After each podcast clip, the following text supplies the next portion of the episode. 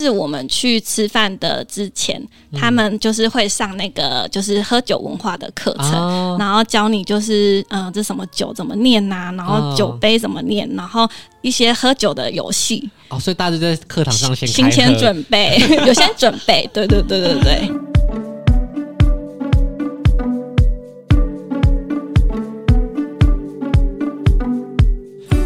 想学习外国语言，最好的方法就是在国外学习。近来韩风盛行，越来越多台湾人开始学习韩文。究竟在韩国学习韩文是否能够事半功倍？又有什么细节需要注意呢？一起来听听今天的分享吧。大家好，我是主持人 Shane，。那我们欢迎今天的来宾 Winnie。大家好，我是 Winnie。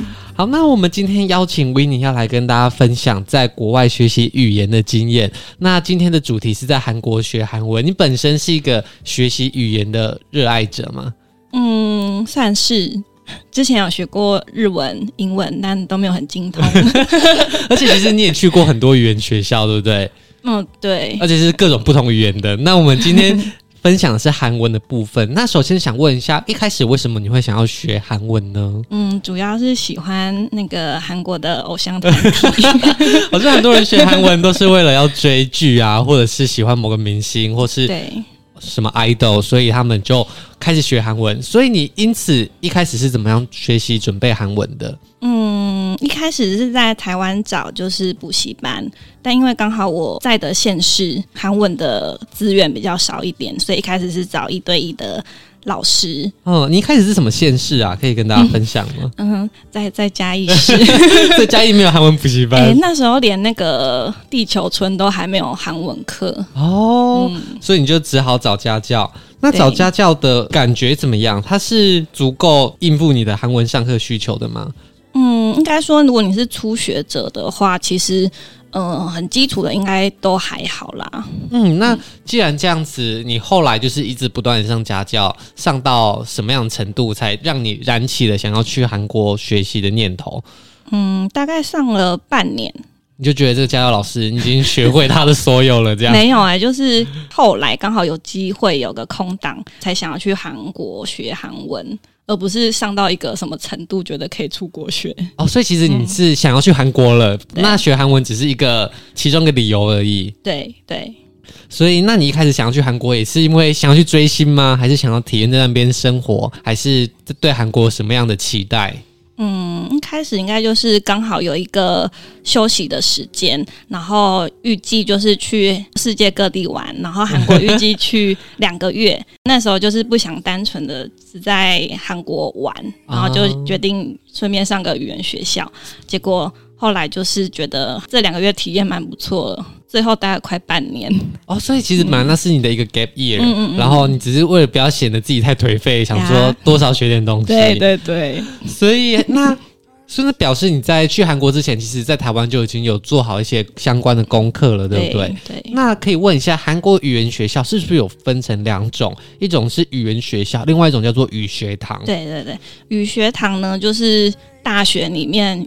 附设的那个语言中心，嗯，所以就是像我们认识的一些，比如说比较有名的韩国大学啊，首尔大、延世大跟高丽大等等，或者梨花大学，他们都有附设这些语言中心，然后就称呼为语学堂。嗯、那一般的民间机构开设的话，我们就称为补习班这样子。哦，对。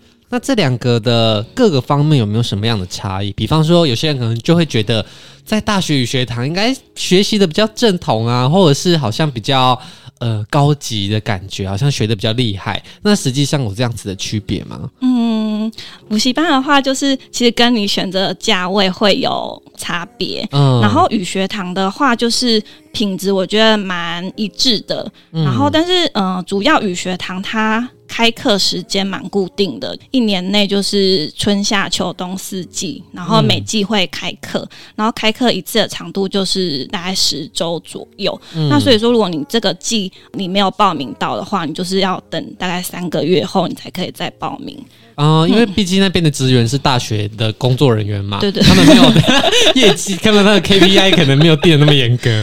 对，所以他等于说你相对在时间安排上会比较没有那么弹性。嗯，然后一般的补习班的话，它的入学时间都会用周一周一周算的。哦，对，所以我那时候主要就是因为时间上的安排，所以就先选择补习班的部分。那学费的话也会有些差异。那目前以语学堂来说，大部分都是十周的课程，然后他们会上两百小时，嗯、一天大概四小时，这样子的费用大概会是落在四万块台币左右。嗯，对。那补习班的话，呃，因为我当时最后是选择补习班呐，那选择补习班比较好一点点，然后它还是位于江南啊，很热闹的地方。对，就是江南站出口出来大概二三十公尺的地方。那还有在上课吗？嗯，也是蛮认真，毕竟自己花钱。嗯，付学费也是蛮认真去上课的，对，那所以但是他的学费就比语学堂大概贵了一些些，可能一点五倍到两倍，因为它的地点比较高级，就对、嗯。对，然后我觉得活动上也比较多一些。其实语学堂跟一般的补习班的差异好像也不少哦，就是地点的话，刚刚提到补习班，如果你够有预算的话，你可以选择在很热闹的地方；嗯、但是如果你预算不足的话，你可能选很远的地方，嗯、那它的学费就会比语学堂还要低，所以它的价钱的范围空间很大。那语学堂就比较固定，嗯、而且语学堂都在大学里面，所以它可能。你上课位置就是在大学，但应该不是每一间大学都在很热闹的地方吧？对对对，所以有时候其实你要到市区或闹区，你可能车程都要可能要半小时、一小时，因为首尔很大。嗯，那再来就是开课的时间，还有课外活动啊，就是一般的大学的语学堂，可能就会比较像是真的在认真上课、自式一点的感觉吗？嗯我觉得语学堂它的限制会比较多一点点，像是它有年龄的限制，还是它有头发的限制，不可以染烫？呃，应该还好啦，就是年龄的限制上，它要满十八岁才可以申请哦。对，所以然后它现在好像还要就是你有毕业证书，嗯，然后有些如果你你报名的时间超过九十天。你要去办签证啊？对，但有一个好处就是，如果你报的课程就是有超过半年，你可以去办那个外国人登录证。那这个外国人登录证有什么好处？有一个很大的好处就是，你可以办手机，你有实名制，你可以去抽演唱会的门票。这是对你来说，这是你一个很大的目的。对，但，是我那时候是在补习班，所以我其实没有这个好处，使用这个福利。对对对。所以，如果你今天是真心想要追星，然后你有有要半年以上的话，你就可以在语学堂申请到一个让你有抢票的资格。对对，对对对对，你至少有办法去跟其他人竞争。对，你可以去办那个户头啊，对，你可以有那个现金，就是可以。带带卡片刷现金卡这样子，然后、哦嗯、就是你就可以更融入韩国当地人很多活动了。好，那这就给大家参考一下语言学校跟语学堂的差异。那你当时是选择的是语言学校，因为时间的关系嘛？对对对。那如果你要报名语言学校的话，在台湾事前要怎么准备啊？嗯、就是钱掏出来就好了。欸、其实差不多哎、欸，就是嗯、呃，其实他们很简单，就是你只要上网，他们官网，因为他们主要的客群就是外国人，嗯、所以他们其实也有中文的页面，哦、然后英文页面一定会有，然后都蛮详细，你就照步骤去填写。然后再来就是可能要先付一笔定金，剩下的钱会是需要你到时候到现场再刷卡。嗯，对。那当时我是跟台湾的某个代办办的，因为那时候刚好有活动有打折哦，对，所以学费有便宜一点点这样。所以事前需要准备的东西，其实代办都会很详细的告诉你，对对对，你就是准备好钱就 OK 了。对，哎、欸，但是哎、欸，我记得语学堂的话，你可能要有财力证明哦。如果今天你是申请语学堂的话，嗯、因为它毕竟是大学里面比较嗯正式正式的感觉，所以其实它会。要求申请的东西多一点，比方说各个学校官方的申请书啊，然后你的高中毕业证书、财力证明，甚至有些学校还会要求你要学习计划书。对对对，应该是首尔大学吧？欸，可是蛮多人可能他之后想要去念研究所，或是念韩国有名的大学，他就会先去念他们的语学堂，哦，就等于先去认识一下，对，会加分。哦，所以还是你就可以先进去认识里面的教授或是学长学姐。我嗯，一进去就有欧巴欧尼这样。对对对，比较快速融入校园。好，那后来办完代办之后，你就飞去了韩国开始上课。那你在那边上课的时间前前后后加起来大概花了多长的时间？嗯、呃，实际上上课的时间大概有五个月。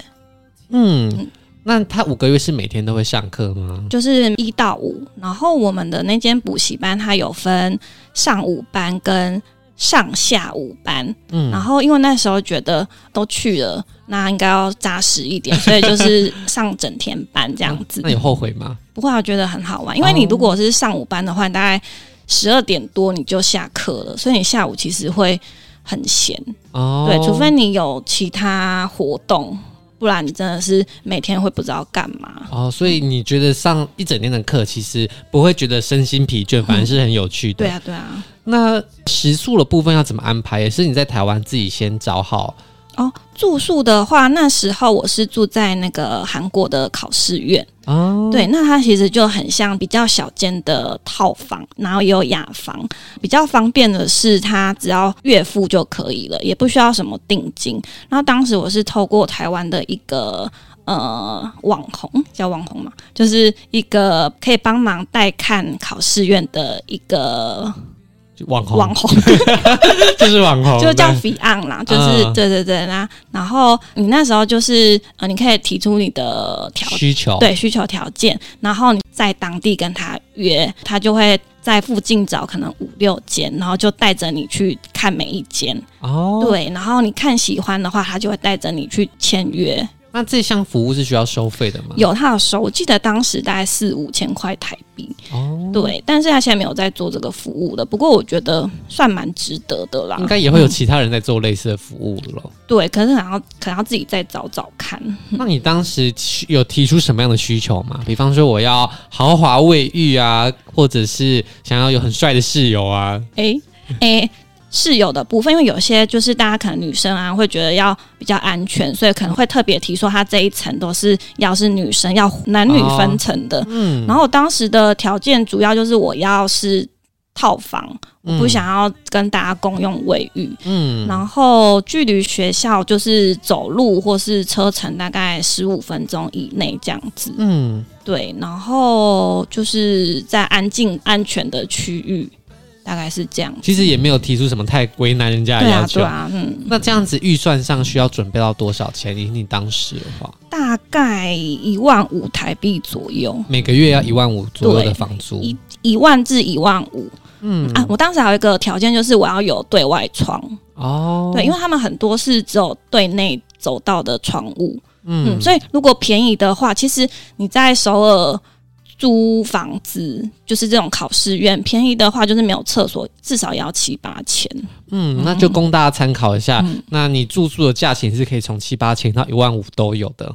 好，那讲完事前的准备之后，再来就是学校的学习课程了。那一开始你抵达语言学校的时候，有没有被要求做什么样的？能力测验、戴分类帽之类的。对啊，哦，有的一定，呃，第一天去一定都是会先考试的。然后我记得考试就是除了就是选择题呀、啊，也是要有一篇作文要写，然后再就是老师会口试。哦，嗯、那你当时的韩国语言程度大概在什么样的等级？大概在大家说英语。在比较出街的程度，就是听听得懂一些，但是不太会说，然后也不太会写。大概就是国中生的英文程度，应该没有那么哎、欸，有那么好吗？我也不知道。国中生英文英文怎么样。好，反正就是还在蛮初级、简单的基础对话，对可能问你家住哪里，你喜欢吃什么这一类的。就可能你问了这个问句之后，人家回答，按听不懂这样。那在分班测验的时候会很有压力吗？因为很多人听到要考试就觉得啊、哦，好紧张哦。嗯，我觉得算还好啦，因为也不算不算是特别厉害，很追求，就是我已经学这么久，我要分到一个很高级的程度这样子。哦、你就有抱持一种 OK，你把我分到什么都不会班也无所谓的感觉。诶、欸，还是不要，不要。那这个过程都是全韩文的吗？对对对，即使你是。什么都不会，也是全韩文。那就什么都不会，他讲全韩文，你就会傻笑，他就会把你自己安排好了，就对了。诶，可是如果你真的全部都没学过，就是你有表明的话，其实也不用考试，就直接从四十音开始学。那既然这样子分班完之后，你就进入你的教室了嘛？那教室大概里面会有多少人？你有多少的同学啊？嗯，会因为你的那个程度会有差，你越程度越高的话，你会发现人会越来越少。基础课人是最多的。哦，对，然后我那时候算是，因为我们学校有分七个等级。然后我那时候大概是从从下面数来第三个等级开始上，嗯、然后班上同学大概就是十几位到二十五、二十几吧这样子。嗯，那少的时候也会有个位数的时候。那你上到最后面，嗯、你是上到那个学校的第几级？我大概上到第四级。哎、欸，那你才往前一步，但是 你不是上半年吗？但是他第三级的课程就是八周，嗯、然后四级的课是十二周。哦，所以其实这样也是五个月了。对啊。哦，我想说，嗯、那对它的等级不同，价格也会不同吗？还是差不多？哎、欸，他是看你的。呃，时数算的哦，嗯、所以其实你是在高级点去反而比较划算。对对对，我觉得是，因为老师要照顾人比较少，但是你付一样的钱。嗯、对，所以如果今天想要省钱的人，可以先在台湾念到一个程度，我觉得大概念个半年一年的程度去，你去进步的会比较快。嗯，嗯，那你的同学大多都是哪里人啊？我们学校因为是比较贵一点点的补习班，所以它的客群其实主要都在欧美，然后还有日本人。哦，嗯、所以你的同学大部分都是欧美日本人。那你都是跟哪一国人相处比较多？呃，其实都有诶、欸，诶、欸，比较会一起出去玩的，可能就是有日本人，然后有比较好的欧美，其实都有诶、欸。那因为在语言学校，有时候遇到很多台湾人的话，台湾人都会自动聚集在一起，嗯、然后你们就会变成都在讲中文。那这样子，你的语言学习的效果可能就会没有那么的理想。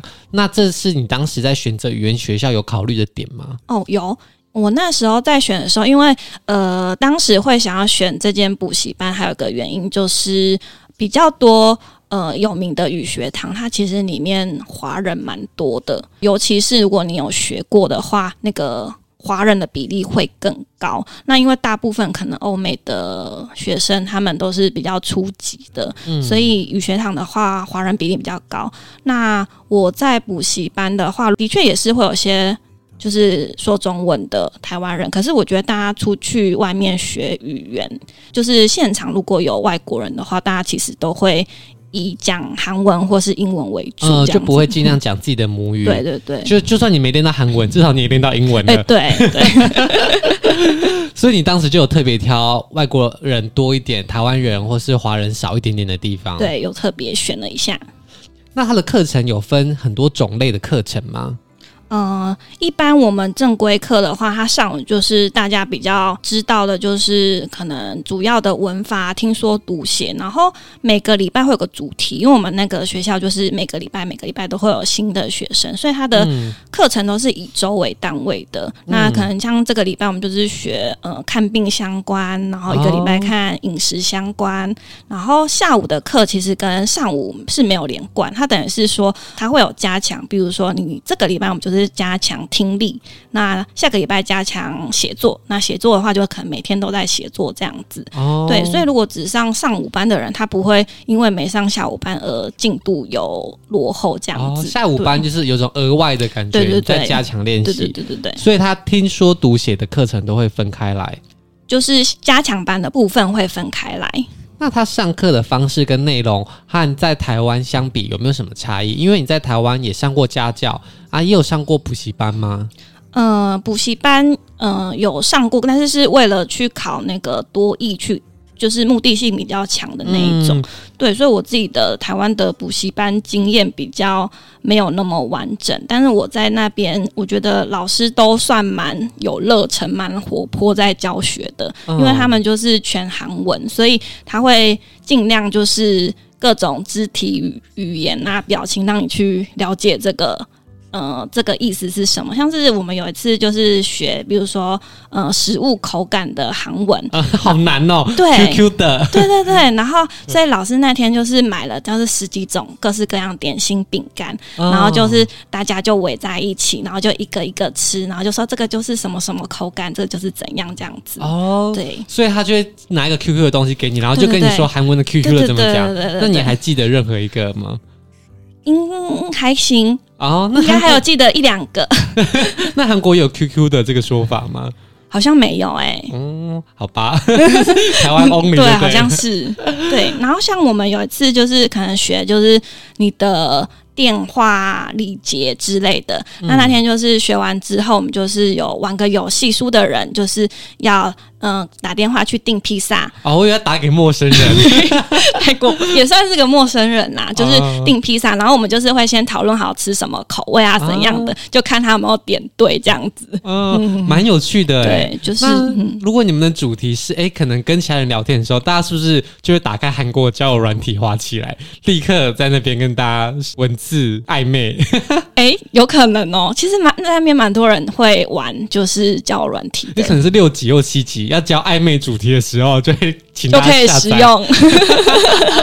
反正就是上课的方式很活泼，就对了。对嗯、那学校除了正规的课程，还会不会提供其他课外的活动让大家参加？其实我们那边就是。我会选那边还有个原因，就是它课外活动蛮丰富的。那虽然我已经上就是整天班，那其实整天班它大概也是到下午三点半而已。对，嗯、那它每个礼拜会有固定，就是可能礼拜一都会有新生进来，所以就会有。定期会有礼拜一的江南 tour，就是带新生去江南周边晃晃，嗯、然后告诉你就如果有生活用品啊，哪边可以买，然后是要去呃逛街啊、吃饭哪边可以去这样子。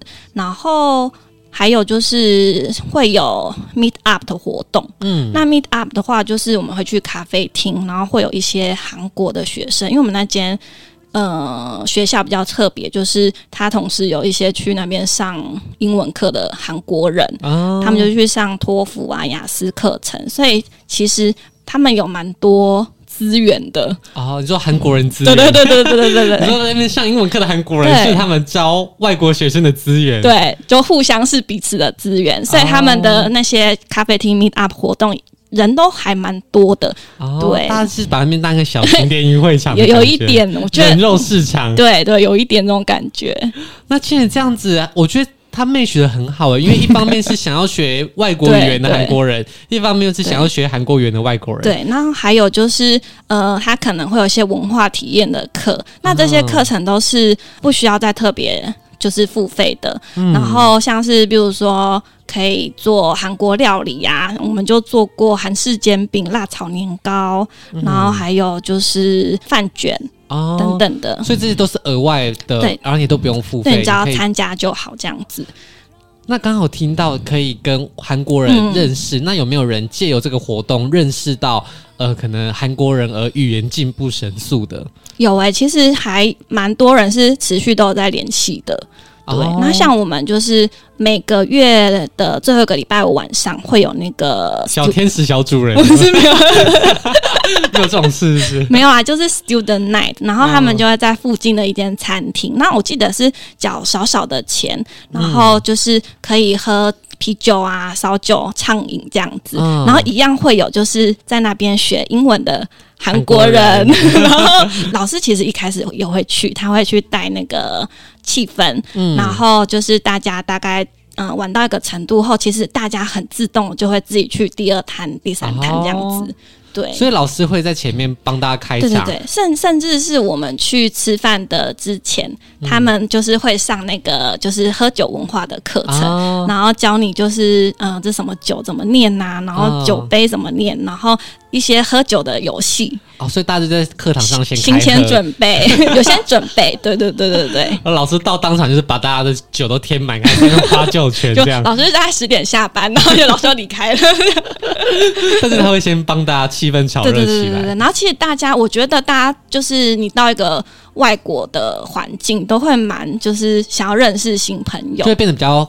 Open mind 的一点，对，然后在那边的韩国人，其实他们也很蛮热情的，嗯、对。所以你有没有听过什么浪漫啊，或是激情的故事？浪漫激情故事哦，还好。好了，那所以如果今天你想要在语言学校上课的话，其实相对于语学堂也有很多有趣的部分是可以额外分享的。那我们来总结一下关于上课的经验。那你有没有推荐我们语言能力啊，最好可以精进到什么样的程度，再去韩国的语言学校可以达到更好的效果？我觉得，呃。四十音是最基本的，然后呃，基本的韩文绘画要。先学会一些，不然真的会有一点浪费。你就跟韩国人喝酒的时候，就只能傻笑。对，真的真的会有差。就是你如果有一点程度的话，真的你可以沟通或认识的人会更多。那我觉得大概可能要学个半年一年差不多。嗯，嗯，在这样子比较偏向社交、嗯、一些有趣的活动的时候，你也不会觉得自己格格不入，不知道怎么。而且如果你连英文都不太流利的话，你真的就只能在那边傻笑。你就只能用你的身体语言，body language 这样。好，那你觉得在韩国这间语言学校学习语言呢、啊，它的好处、它的优势在哪边？跟留在台湾学习的话，各自有什么样的好处？你觉得？嗯，我觉得当然就是环境因素啦。嗯，就是你会被迫自己成长。对，然后像是找房子的部分，因为我当时是。中间有一个月是去釜山校区，因为我们学校刚好有两个校区。嗯、然后去釜山校区的时候，我的首尔校区那那个地方的住宿就先退掉。嗯、那去釜山完之后又回首尔，那当时我就是呃很想要再住回我原本的那一间考试院。嗯，但他们考试院都是你整前一个礼拜，然后电话或是讯息去询问说有没有空房这样子。嗯、所以当时就是在那边学了三个月之后。有能力可以自己就是写信去询问说，就是我想要住宿什么的，哦，就是你不需要费用了。对对对，然后当时很可爱的是那时候的房东，他回我信的时候还说：“哇，你韩文进步很多哎，欸，哦，就很很有感觉。”这个成就感是很明显，就是你觉得自己好像有能力可以在韩国生活了，所以把自己丢到一个全韩文的环境，你可能不止在表面上的能力，在实际应用的能力也会进步很多。对，就是有一点就是被迫成长的感觉。那留在台湾的话，就是比较便宜吗？还是对于初学者来说，你会觉得如果你什么都不会，留在台湾反而比较合适？我觉得初学者还是要有一点程度去，会比较不会浪费钱。嗯，对。那现在其实韩文的学习资源蛮多的，对，因为就是现在韩剧啊、韩综这些剧很热门，然后偶像团体很多，那所以其实资源都很多，不像当时我。学韩文的时候，其实有一点辛苦。那时候只有玄彬这样啊，现在已经有很多很多欧巴了。哦。对对，很多选择，所以大家就可以在台湾就先有一定的熟悉程度。对，那总结来说，你觉得去韩国语言学校或是语学堂是一个学韩文的必要的过程吗？必要吗？我觉得看你追求什么。欸。哎，就是如果你只是想要贴近一点你的你你的偶像的话，其实。不一定完全需要啦，因为去韩国念语言学校其实会有点花钱，但是我觉得以生活体验的部分很值得。嗯，好啦，那就提供给想要让自己的韩文更进一步的听众。如果你今天对于韩国语言学校也有兴趣，或者是你想要听更多关于语言学校的生活分享的话，那欢迎也留言告诉我们。那如果你今天想要知道这间语言学校到底是哪一间那么的吸引人，嗯，也可以。私讯我们，或者是留言告诉我们。如果留个五星，我们就告诉你。好了，那谢谢今天大家的收听，我们就下周见，拜拜，拜拜。如果喜欢今天的节目，现在赶快拿起你的手机，在 Apple Podcast 或 Spotify、KKBox 按下追踪关注频道，才不会错过每周最新的节目哦。还有，打开 IG 追踪旅行无用良药，每天提供你新的旅游选择和节目补充资料。我们下星期见，拜拜。